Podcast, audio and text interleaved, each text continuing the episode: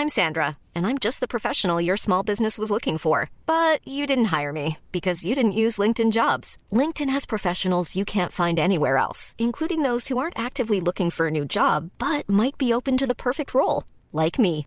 In a given month, over 70% of LinkedIn users don't visit other leading job sites. So if you're not looking on LinkedIn, you'll miss out on great candidates like Sandra. Start hiring professionals like a professional. Post your free job on linkedin.com/people today.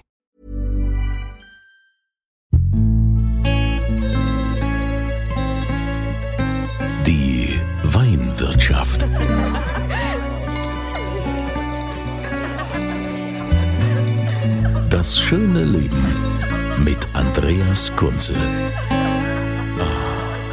Willkommen in der Weinwirtschaft. Schön, dass ihr wieder mit dabei seid und natürlich auch herzlich willkommen an alle, die heute vielleicht das erste Mal hier zu mir gefunden haben in dieser Weinwirtschaft.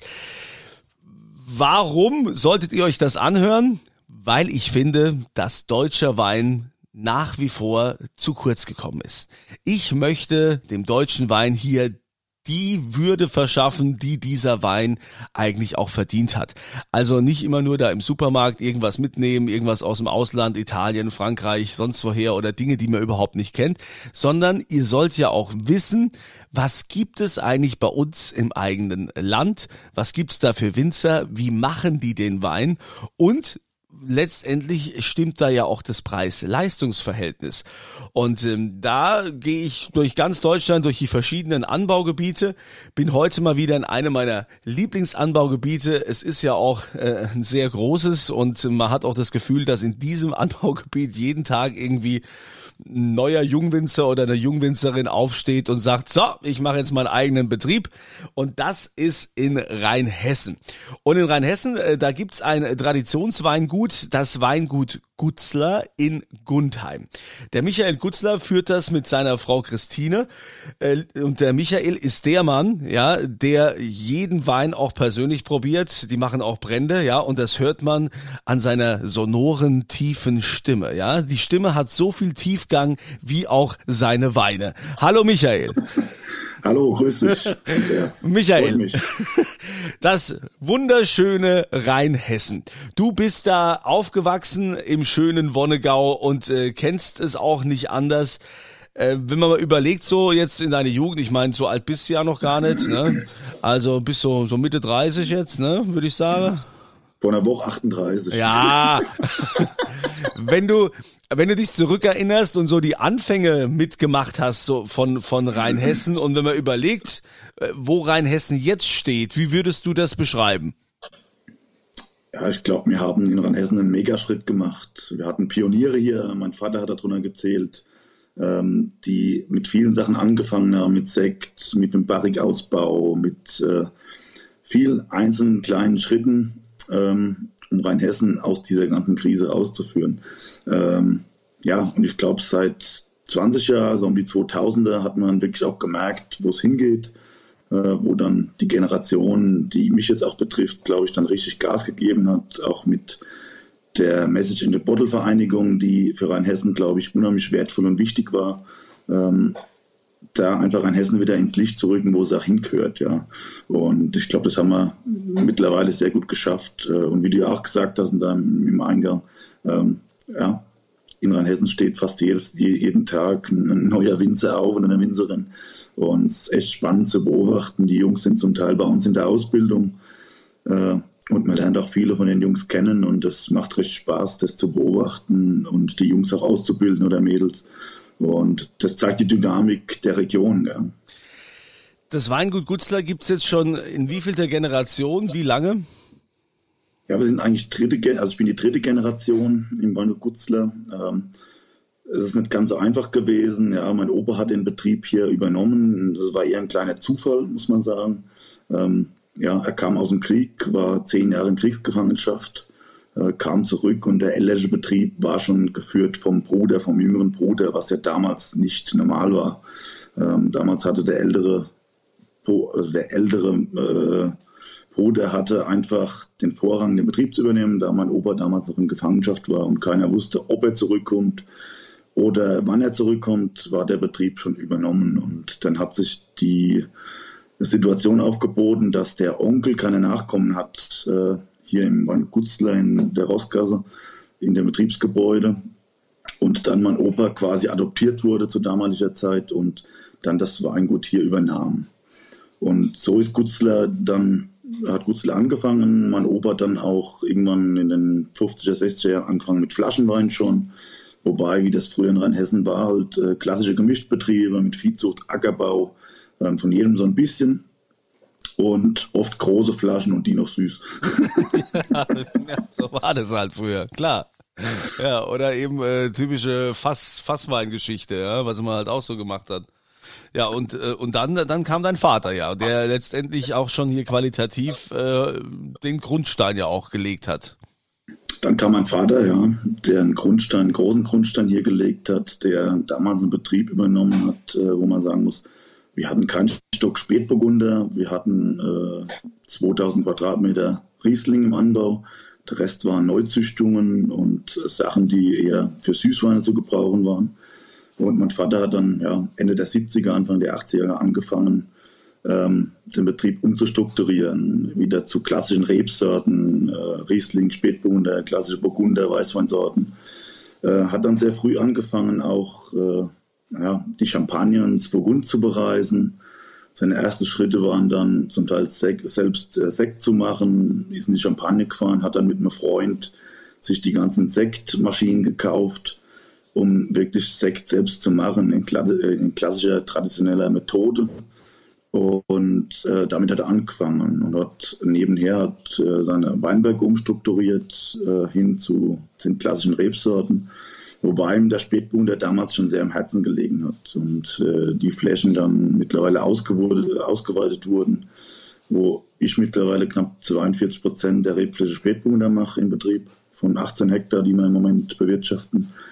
Und das schon eine ganz, ganz klare Aussage ist. Und natürlich, was da einherkommt, ist der Ausbau in Barrik schon Mitte der 80er. Da sehr viel Versuche gemacht mit Fässern, mit Holz.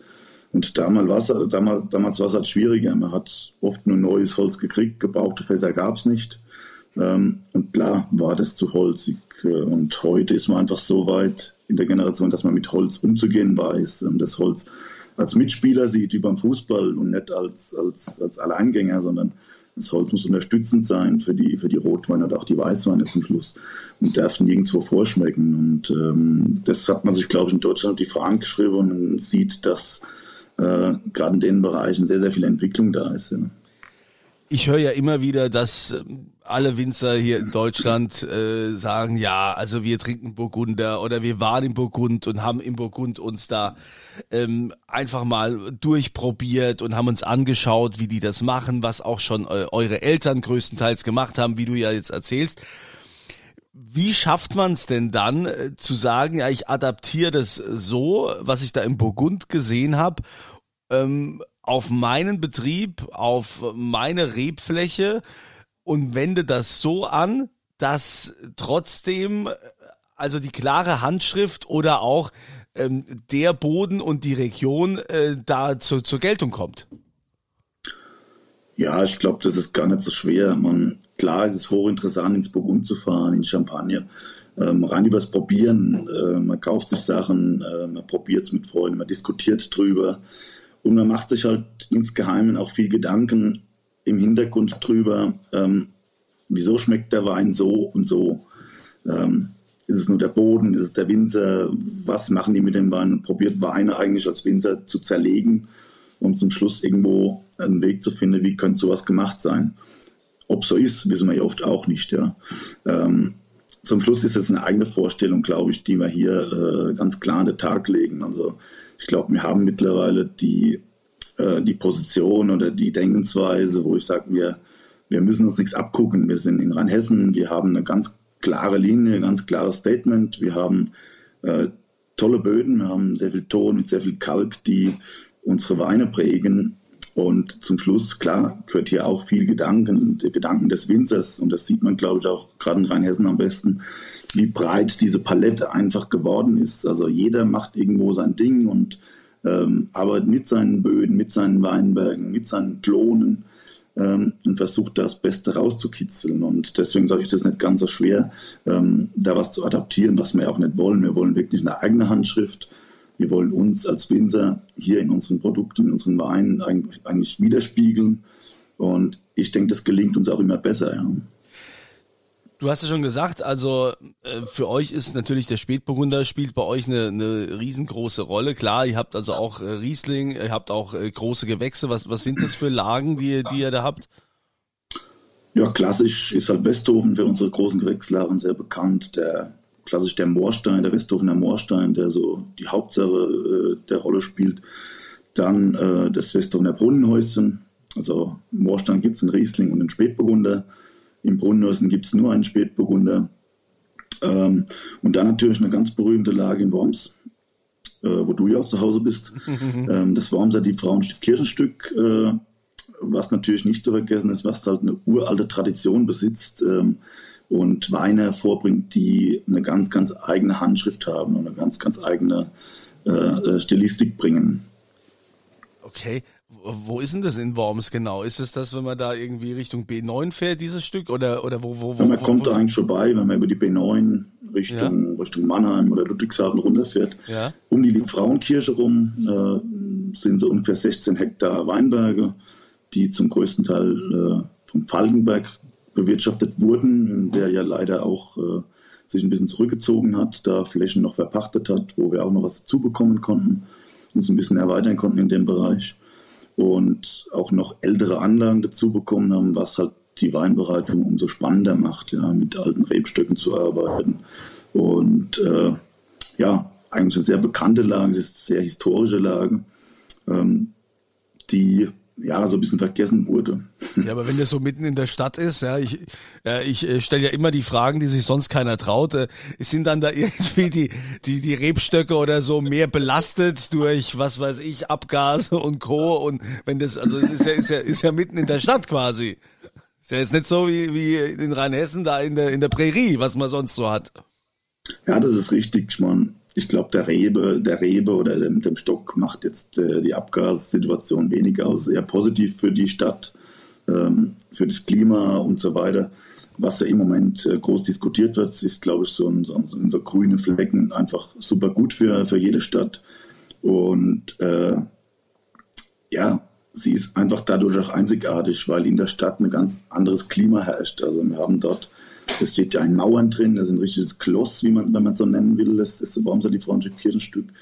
Und dadurch eine ganz andere Atmosphäre und eine Klimatik geschaffen wird. Also eher wärmer, frühere Austrieb, frühere Blüte, ähm, auch eine ganz andere Reifeentwicklung, eine ganz andere Reifephase, die schwierig sein kann, aber auch ähm, hochinteressant sein kann. Also gerade die Säure in den letzten Jahren war immer ein großes Thema. Wenn man zu spät gekommen ist, ist sie nach unten gerutscht und das war, ja, nicht unbedingt spannend, aber wenn man es richtig getroffen hat und wirklich zum richtigen Zeitpunkt dort äh, beerntet hat, hat man wirklich Top-Weine erzeugen können. Und das, das stellen wir jedes Jahr wieder fest. Ist eine Lage, die sehr schwierig ist, die aber unheimlich viel Substanz hat und, und äh, Würze bringt äh, für die Weine später raus, ja, auch in, im Alter. Wenn wir mal in euren Keller gehen, da habt ihr euch ja auch besonders viel Mühe gegeben, diesen Keller, äh, also neu alt zu gestalten oder wie war das mit, also da sind ja die Holzfässer drin oder die Barrikfässer? Ja, richtig, unser Keller ist unser Herzstück vom Betrieb mittlerweile. Ähm, ja, ich war damals in meiner Praktikumszeit in, in Österreich, äh, habe viel bereist damals und mir auch sehr viel angeschaut von den ganzen Prunk- und Nobelbauten von unseren Nachbarn, ähm, die alle, alle wunderschön sind. Ähm, und ich aber zurückgekommen bin und mir gesagt habe, ja, es muss eigentlich möglich sein, auch einen Keller zu bauen, der sich selbst klimatisiert, wie man es früher hatte und der nicht angewiesen ist auf eine Klimaanlage oder eine Luftbefeuchtung, die aus künstlichen Bereichen kommt. Also ich bin da sehr traditionell und sehr, sehr naturorientiert. Und dann haben wir uns mit dem Architekten wirklich damals hingesetzt und haben gesagt, wie können wir das umsetzen und was haben wir für Möglichkeiten, was gibt es für Baustoffe, die wir verwenden können. Und äh, ja, das ging dann so los in der Planungsphase und dann waren das auch Zufälle, die da äh, zum Tragen kamen. Ähm, äh, zufällig ist damals der Mainzer Südbahnhof abgerissen worden Und das sind die klassischen gelben äh, Backsteine, die dort verbaut waren. Und die haben wir uns über, über einen Freund abfahren lassen, haben die mit unseren Leuten aus dem Schutt ausortiert, die guten Steine, haben sie hier auf den Hof gefahren und haben sie gereinigt und haben sie wieder vermauert. Der Grund ist hierfür gewesen einfach die Speicherkapazität. Also diesen altgebrannten Steine sind wie ein Schwamm, also sie saugen die Feuchtigkeit auf und geben sie auch wieder ab. Und ähm, das hat uns dazu geführt, auch diese Aktion zu machen. Und heute, ich miss es nicht. Ich finde es äh, äh, absolut positiv für uns Klima in unserem Keller und äh, es macht auch immer wieder Spaß, da reinzugehen, egal ob zum Probieren oder mit Kunden es, äh, es hat einfach eine Atmosphäre und eine, ein Klima, was einfach super funktioniert für unsere Weine auch. Ja. Was würdest du sagen, wenn ich jetzt neu nach Rheinhessen komme oder derjenige, der diesen äh, Podcast jetzt zum ersten Mal hört und sagt, ah, der meint, der Kunze meint hier zu sagen, ah ja, man müsste mal heimische Weine mehr probieren als jetzt ein Italiener oder sonst was. Der kommt das erste Mal jetzt zum Weingut Gutzler. Was ist der Wein, den er bei dir als erstes probieren muss oder was ist der Wein, mit dem du den fängst? Also für, für was, für was stehst du? Also ich nehme jetzt mal an Spätburgunder, aber es ist ja immer schwierig. Man will ja auch als Winzer nicht irgendwie hinten runterfallen und will ja auch nicht auf das eine nur reduziert werden, weil klar, ihr habt ja schon ein großes äh, Portfolio, aber trotzdem, also du musst dich ja mit irgendwas abgrenzen. Man kann jetzt sagen, äh, alles gut. Ja, klar, natürlich hat alles ein gewisses Qualitätslevel. Ich will auch nichts kleinreden. Du weißt, was ich meine. Was muss der beim Gutzler mal probiert haben? Ja, du hast ja schon gesagt, also Gutzler, wenn man so Gutzler fährt, muss man auf jeden Fall die Spätburgunder probieren. Ähm, es fängt beim Gutswein schon an, bei unserem kleinen Spätburgunder, der schon im Barrik komplett ausgebaut wird, mit alten Fässern, ähm, äh, eine schöne Reife eine schöne Frische, eine schöne Saftigkeit. Ähm, und wir stehen auch voll dahinter. Das sagt unsere Rebfläche aus mit 42, 43 Prozent. Und das muss man in Rheinhessen, wenn man nach Rheinhessen fährt und so Gutzler fährt, sage ich, muss man Spätburgunder probieren. Okay. Natürlich, wie du sagst, ähm, man hat andere Sachen wie Rieslinge, wie, wie Weißburgunder. Aber das sind unsere, unser Steckenpferd und das empfehle ich jedem, ähm, es zu probieren, wenn er es irgendwo anders kriegt oder hierher kommt. Ja. Jetzt äh, es ja in so einer Weingutsgeschichte nicht immer nur Sonnenschein. Es äh, gab ja auch leider einen schweren Schicksalsschlag, als dein äh, Vater überraschend verstorben ist. Ähm, das war ja mit Sicherheit auch nicht einfach für dich, dass du dann quasi ja keinen Ansprechpartner mehr hattest, dass du dann letztendlich derjenige warst, der jetzt allein äh, gucken muss, wie es weitergeht. Ja, ich glaube, wenn man jetzt so eine lange Zeit, wie ich mit meinem Vater äh, zusammengearbeitet habe, äh, arbeitet und äh, sehr ehrlich miteinander umgeht. Klar auch äh, nicht immer einer Meinung mal ist, aber oft ähm, das Positive überwiegt, überwogen hat, dann wirklich zum Schluss das Produkt weiterzubringen und ähm, mit einer gemeinsamen Verkostung, was wir oft gemacht haben oder immer gemacht haben, ähm, ist es im ersten Moment schon eine Umstellung, sich allein an den Tisch zu setzen erstmal und zu sagen, was macht man, aber ähm, wie geht man daran? Ich meine, von, von, von der Erfahrung hat man da schon eine Zeit gesammelt und lang, lange genug zusammengearbeitet und um, um wirklich so einen Betrieb weiterzuführen, auch, auch äh, weiterzuentwickeln, was uns ja auch gut gelingt, glaube ich. Und äh, ein großer Punkt, ein großer Anteil hatte auch meine Frau dann, muss ich irgendwie sagen, die äh, da dann immer mehr ins Boot gerutscht ist und äh, wir mittlerweile auch hier in dem Bereich sehr eng zusammensitzen, zusammen probieren, sehr ehrlich probieren und uns nichts schönreden, sondern die Sachen ehrlich auf den Tisch legen und äh, auch ehrlich sagen, ist gut oder ist schlecht und, und ähm, nur so kann man, glaube ich, sich weiterentwickeln und äh, das ist schon so ein gewisser Ersatz, klar. Ähm, wie du auch sagst, wenn man so lange mit, mit jemand Erfahrenem äh, gearbeitet hat, äh, wie mein Vater, äh, den ja viele auch gekannt haben, als, als Typ, als Mensch, als, als, äh, als, als super Person, die immer offen war, ähm, das im ersten Moment auf jeden Fall. Aber nichtsdestotrotz, ähm, ich habe dann immer gesagt, es muss weitergehen und es geht auch weiter und äh, ich denke, wir sind da auf einem guten Weg. Wir haben uns gut in die Spur gefunden und äh, haben uns auch die letzten Jahre nochmal enorm weiterentwickelt, glaube ich. Ja.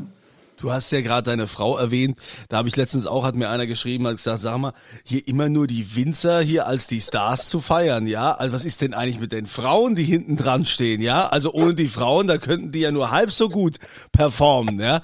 Natürlich muss ich hier auch äh, klar, auch die Frauen, natürlich, das wissen wir ja auch. Ähm, äh, vielleicht machen wir irgendwann mal einen Sonderpodcast, wo wir, wo wir nur Frauen von Winzern vorstellen. und da, da werden wir aber auch feststellen, es gibt solche und solche.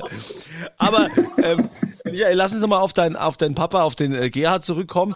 Das war ja auch sehr ungewöhnlich, dass einer in einem Weingut auch plötzlich, ähm, ich habe ja gelernt, äh, Schnaps darf man nicht sagen, der Hubertus Fallender, äh, der war ja auch ein guter Freund zu deinem Vater, äh, der sagt immer Edelbrände, weil Schnaps ist ja eigentlich in Österreich, nennt man Schnaps, ist das Wort für Verschnitt, ja, und deshalb, aber um darauf zurückzukommen, dein Vater hat früh angefangen, auch äh, Brände zu produzieren, zu destillieren, ne?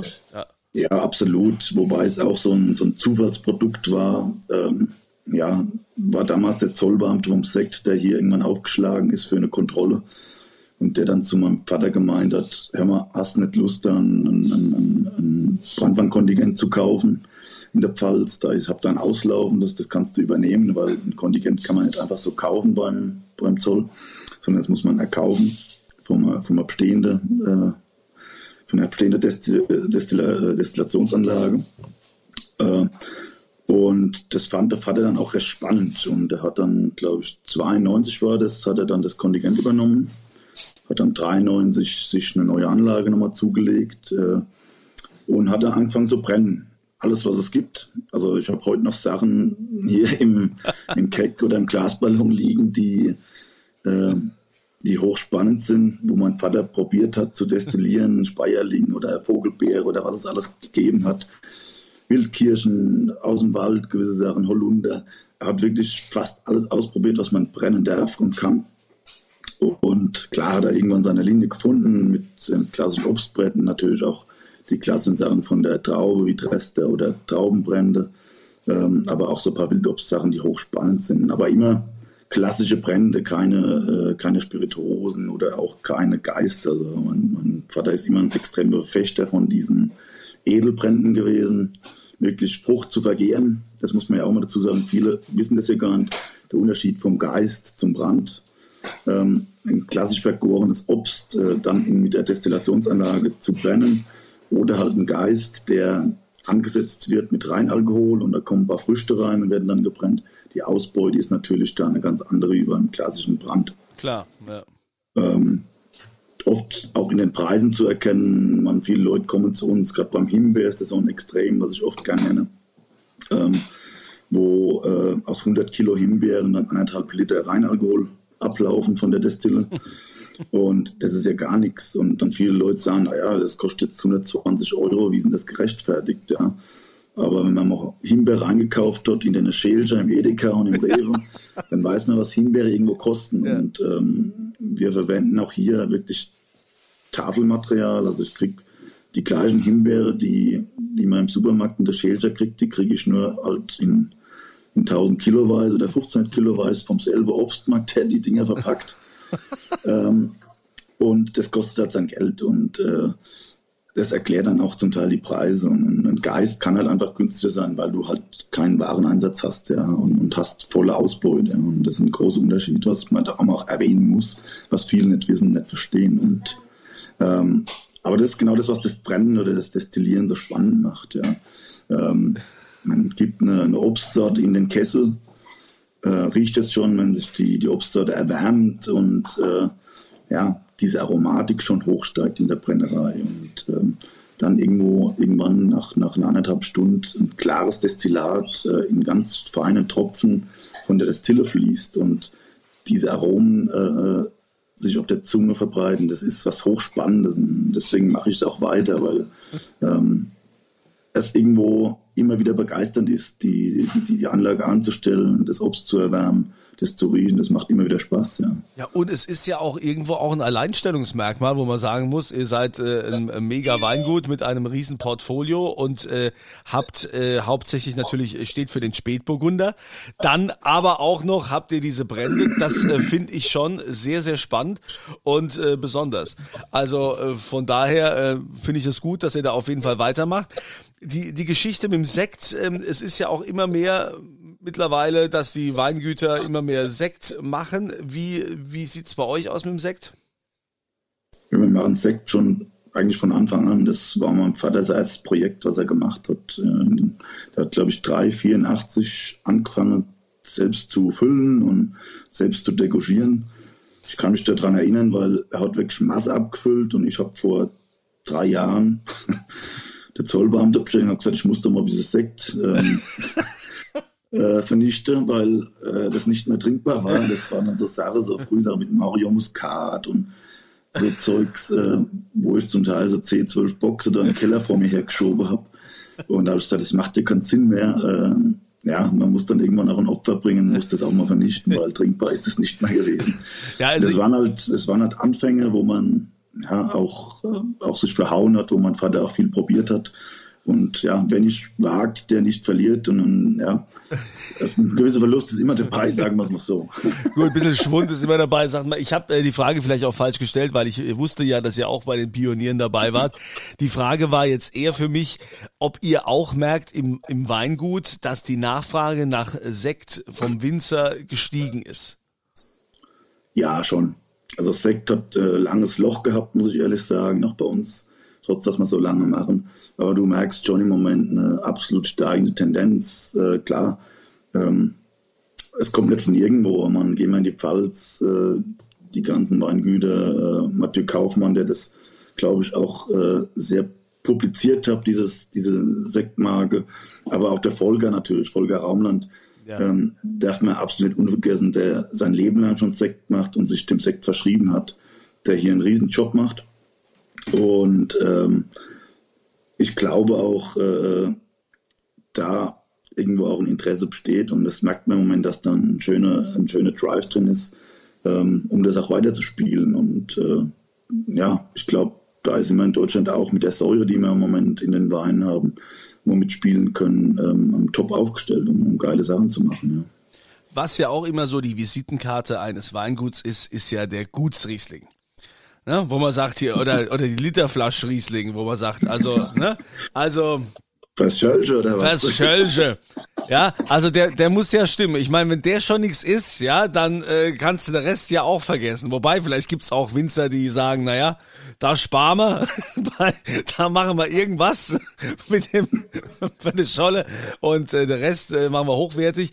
Ähm, wie wichtig ist euch da die Qualität jetzt bei, bei so einem, bei einem einfachen Wein? Sehr, sehr wichtig. Also der Gutswein ist, wie du sagst, eine Visitenkarte des Weinguts, egal ob das ein Gutsriesling oder ein Gutsspätburgunder oder ein Weißburgunder ist.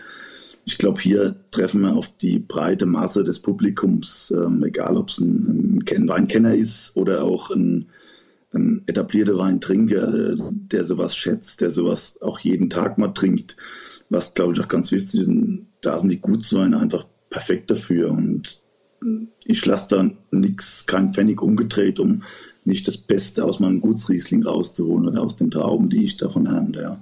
Bei uns ist schon mehr Lesen zu 95 Prozent mit der Hand im Betrieb. Und das heißt also auch, dass wir die Gutsweine zum größten Teil mit der Hand lesen. Und äh, eigentlich nur in Extremfällen, wenn jetzt Wetterumschwünge kommen und man es einfach nicht schafft und umswitchen muss, dann ähm, setzen wir auch mal eine Vollander ein. Und das, das ist natürlich dann schon eine Aussage, wo man ganz klar auch sieht, ähm, dass da auch sehr, sehr viel Wert drauf gelegt wird, auf gesundes, vollreifes Material, auch ein, Guts, ein Gutsweinparzelle auf zwei oder drei Etappen zu lesen, wenn es halt äh, nicht so passt. Und das haben wir die letzten Jahre auch erlebt. Es war zwar immer perfekt vom Wetter, aber trotzdem gab es Jahre wie, wie 2017, ähm, wo die Reife so ungleichmäßig war, dass man auf zwei oder dreimal geerntet hat und mir nur das Beste weggeholt hat. Und das schmeckt mir zum Schluss, glaube ich, auch langfristig an den Gutswein. Ja. Ähm, und deswegen sage ich, äh, ganz, ganz wichtig, hier auch eine, eine adäquate Top-Qualität auf den Tisch zu stellen, ohne Kosten und Mühen zu scheuen hier. Ja. Du hast eine Erinnerung bekommen, oder war es eine WhatsApp oder was, was hier gerade geklingelt hat? Erinnerung? Sekt degogieren. Meine Frau hat gerade geschrieben, Ach so, dass ich keinen Hunger hätte. Ach so, weil du so lange mit mir hier beschäftigt bist. Nee, also du, Michael, alles wir, wir können ja jetzt auch zum wichtigen Teil kommen, weil das ist ja der Moment, auf den sich hier immer alle ganz besonders freuen. Und das gibt's zu gewinnen. Was hättest du denn im Angebot? Was dürfen wir denn vom Weingut Gutzler Besonderes verlosen? Ja, ich bin, du hast mir schon mal gesagt, ähm, da bin ich jetzt am überlegen. Natürlich haben wir da tolle Sachen. Also ich glaube, äh, es wird eine Magnumflasche. Ja, ich denke, äh, aus dem Moorstein ein großes Gewächs sogar sein. Oder wird ein Moorstein aus, dem- aus, äh, ein großes Gewächs aus dem Moorstein Spätburgunder. Ähm, ich weiß jetzt nur das Jahr, wahrscheinlich 20- 2016, auch was äh, ein bisschen gereift ist schon, was man schon, denke ich, dann auch irgendwann schon anpacken kann, schon öffnen kann, äh, mit einer guten Runde und philosophieren kann drüber. Ähm, ja, ich denke, das ist so ein, ein, ein, eine schöne Nummer, die, glaube ich, sehr viel Spaß machen kann. Spätburgunder. Natürlich. Wenn man was zum Weingut Gutzler trinkt, dann Spätburgunder. Also 216er Moorstein, das ist schon äh, großes Kino in der Magnum. Finde ich super. Also, wenn ihr jetzt quasi die Flasche haben wollt, dann geht's ja immer darum, dass ihr hier mitmacht und äh, geht ihr auf podcast.kunze.tv. Dann gibt's dieses Formular, wo man die Adresse eingibt und dann Antwort oder Frage zum aktuellen Podcast. Also die Frage wäre jetzt natürlich folgende. Es ist ganz einfach. Wie heißt der Ort, an dem sich das Weingut Gutzler befindet? Wie heißt der Ort in Rheinhessen? Das bitte eintragen, da in dieses Formular podcast.kunze.tv und dann nehmt ihr an der Verlosung teil.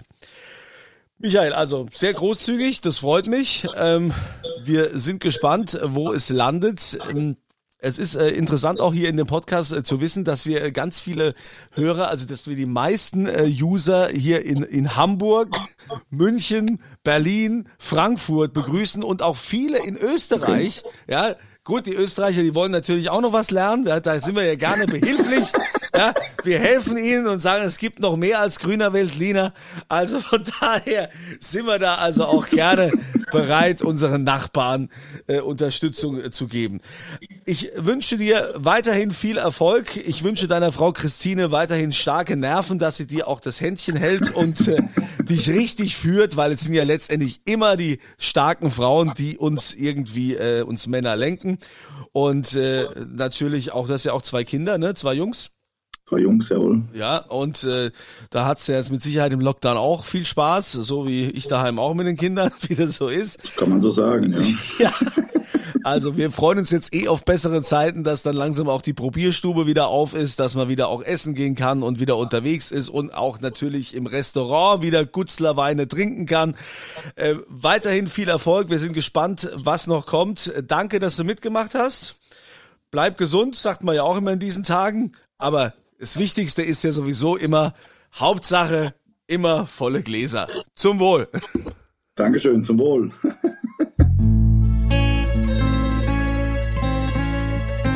Die Weinwirtschaft.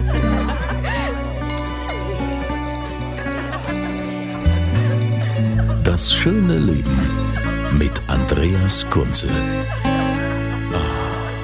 Die Weinwirtschaft wird produziert von Podcast Monkey. Podcast-monkey.com.